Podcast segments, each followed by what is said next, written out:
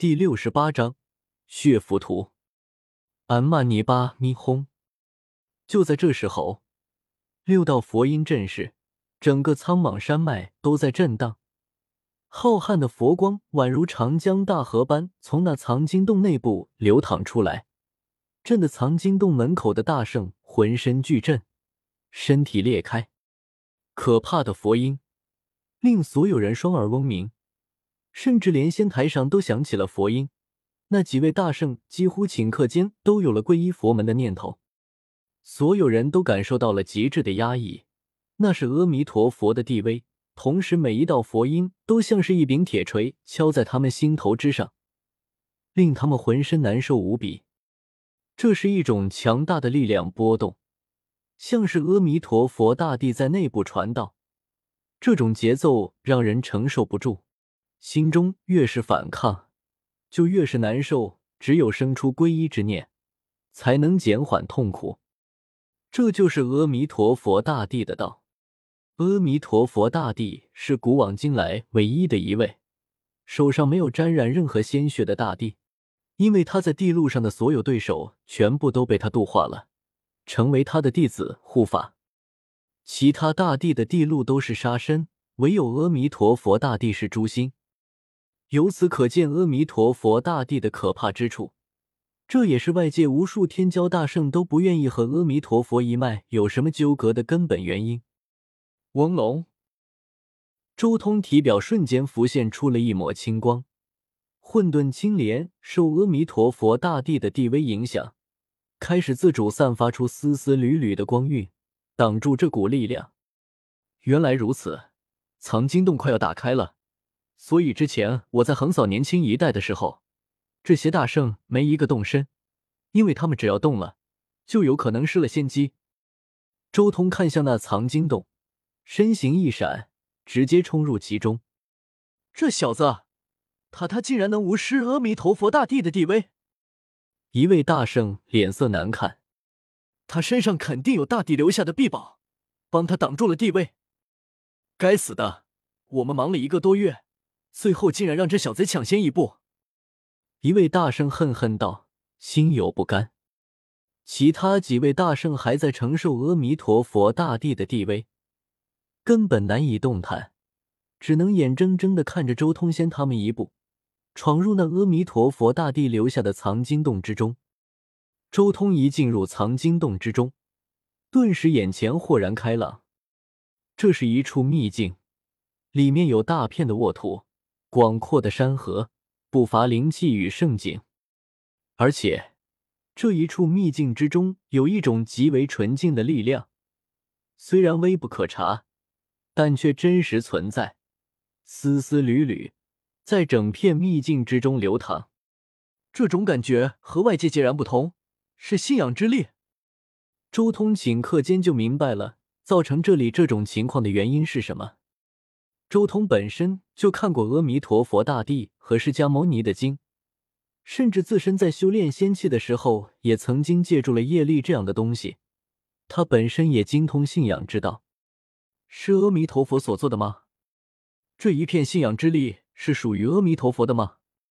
周通有些疑惑，同时他双手结印，催动秘法，嗡，顿时整个秘境都在发光。原本无法显化出来的信仰之力，也在顷刻间显形。祥和而纯净的信仰之力在此地缭绕，大地之上也有大片的光在蒸腾，将这一片秘境都照耀成了仙家净土。一层又一层的光芒在蒸腾，这是最为纯粹的信仰之力，加持在这一处秘境的中央，浓郁的化不开。这种力量浩瀚的令人心惊，令人心颤。整个秘境几乎都被这股力量神化了，一草一木都被信仰之力滋润，有了一种难以言喻的特性。周通伸手，信仰之力在他指尖凝聚成一点金光，同时他也在以秘法探索这些信仰之力的源头和终点。最终，他发现这些信仰之力来源于全宇宙四面八方。历经了不知道几百万年的岁月沉淀，这才造成了这个秘境这般不可思议的景象。是了，这些信仰之力不属于阿弥陀佛，而是属于太阴人皇的。周通以秘法寻根溯源，终于弄清楚了这些信仰之力的主人。没错，属于太阴人皇的。太阴人皇不论是对人族还是对苍生的功绩，都无可磨灭。即便过去几百万年的岁月，也依然有无数人心中念叨着他。可以说，只要人族传承不灭，只要苍生还在，太阴人皇的功绩就万古永存。阿弥陀佛在这里所做的一切，仅仅只是将那分散于宇宙各地的。属于太阴人皇的信仰之力收集于此，让无数信仰之力跨越虚空，不受距离影响，最终在这里汇聚。嗡！信仰之力汇聚，层层光辉波浪浩荡，弥漫了整个秘境，震撼人心。虚空中更有一道道诵经之声响起，而这些信仰之力也被那经调动。好像众生都在跟着一同诵念经一般。周通听的几句，顿时明白，这里诵念的是太阴真经。他早就得到了太阴真经，故此没有继续在这里听到，而是向着这片秘境的核心之地赶去。